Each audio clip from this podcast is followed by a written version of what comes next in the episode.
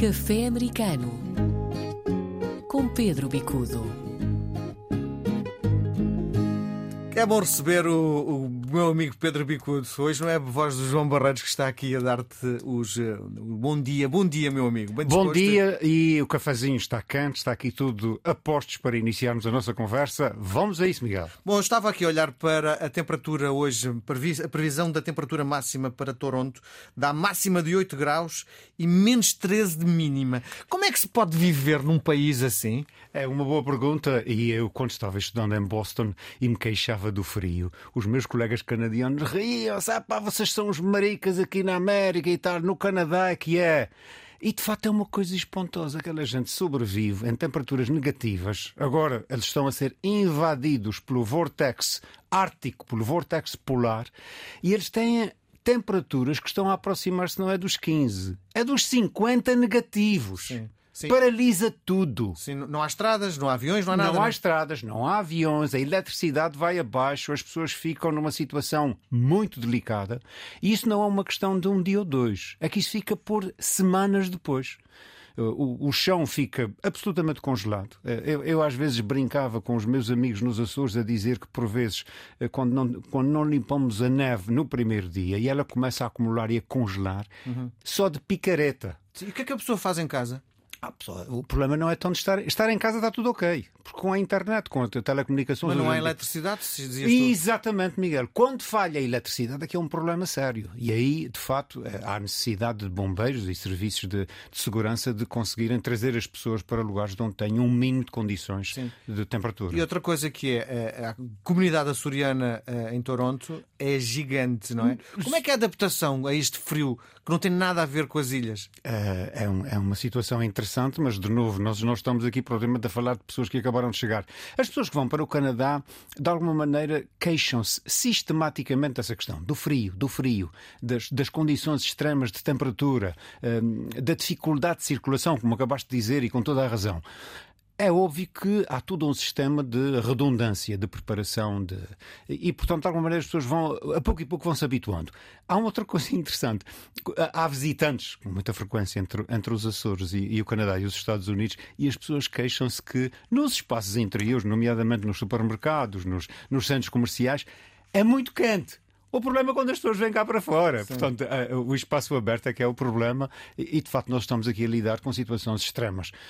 O que nos leva a uma outra questão, Miguel, é que menos 50 graus negativos, ter o, vértex, o vortex polar a invadir, não só o Canadá, aquele corre pelo centro dos Estados Unidos, até o Texas. O Texas está com temperaturas negativas. Sim. Sim, há uma história sobre um avião eh, que se eh, preparava para decolar e não conseguiu, não é? É verdade. E, e cá está. Nós normalmente pensamos no- nos Estados Unidos e Canadá, sobretudo na fachada atlântica. Bom, no caso do Pacífico é a mesma coisa. Há grandes concentrações de população ao longo da costa e há uma companhia chamada Air Alaska que faz exatamente a ligação entre essas várias comunidades, enfim, desde a Califórnia, Oregon, eh, o estado de Washington. E o que é que aconteceu? Outra vez, um dos malfadados Boeing 737 MAX, agora já no modelo 9, portanto já não é o 8 que teve os acidentes, o 9, uma porta explodiu. E quando explodiu, o avião teve que fazer uma aterragem de emergência. Ora, quando uma porta de um avião explode sem razão aparente, isso É frio, não é? Quer dizer, nós temos aqui vários. Nós não sabemos exatamente o que aconteceu. O que acontece é o seguinte: há uma despressuri- despressurização súbita, as pessoas, as coisas são sugadas. eh, Claro, felizmente neste caso não houve vítimas, eh, uma aterragem imediata, mas o fato é esse: cria uma sensação de insegurança tremenda nos aviões. E então o que é que acontece? A, a Agência Federal de Aviação paralisou imediatamente todos os aviões 737 MAX. Eh, Eles são, eh, estão no solo, só que isso afeta milhões de pessoas. Calcula-se que há cerca de 4 milhões de pessoas afetadas por esse tipo de situação. Porque isso atrasa voos, obriga a- as companhias a reorganizar-se eh, e, de facto, de um momento para o outro, frotas que às vezes são, eh, na maioria, Boeing 737, ficam sem aviões. Quer dizer, imagina, eh, paralisa a vida completamente. Vamos num instantinho olhar para a realidade americana. Estamos com as eleições à porta, as, as, eh, primárias, Primárias, as primárias. e a sentir que a população está muito dividida.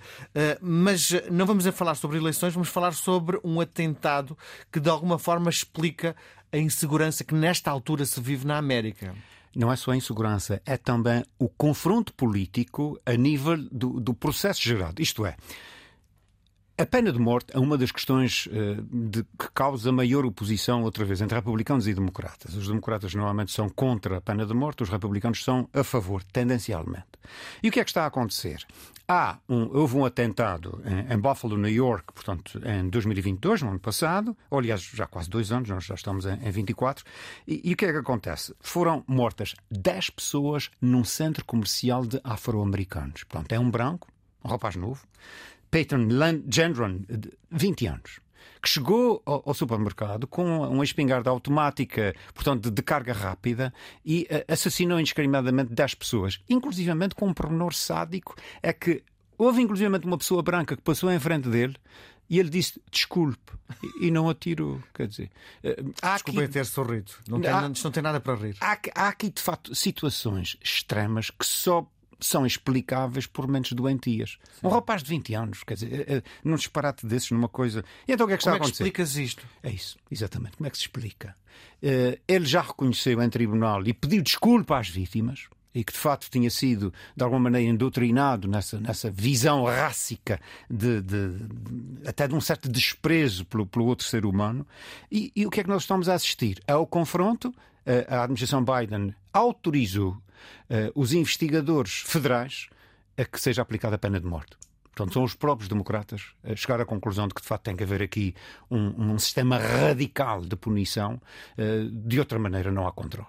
Sim. Uh, e, portanto, é o que estamos a viver neste momento. Uh, na próxima semana, o juiz e o júri vão tomar uma decisão, mas a América está presa a esta situação, saber o que é que vai acontecer. Da parte das famílias das vítimas, as pessoas estão divididas. Há uns que são a favor da pena de morte e há outros que são contra a pena de morte. Em menos de um minuto, uma provocação muito rápida. O presidente eleito de Taiwan agradece aos Estados Unidos, uh, no fundo, esta eleição.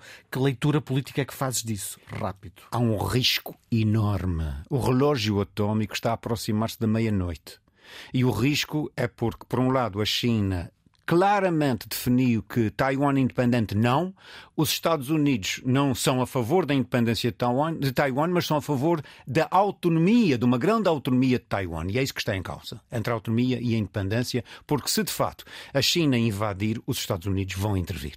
Muito bem. Grande abraço. Até para a semana. Até para a semana. Um bom cafezinho e haja saúde. Isso. Café Americano com Pedro Bicudo.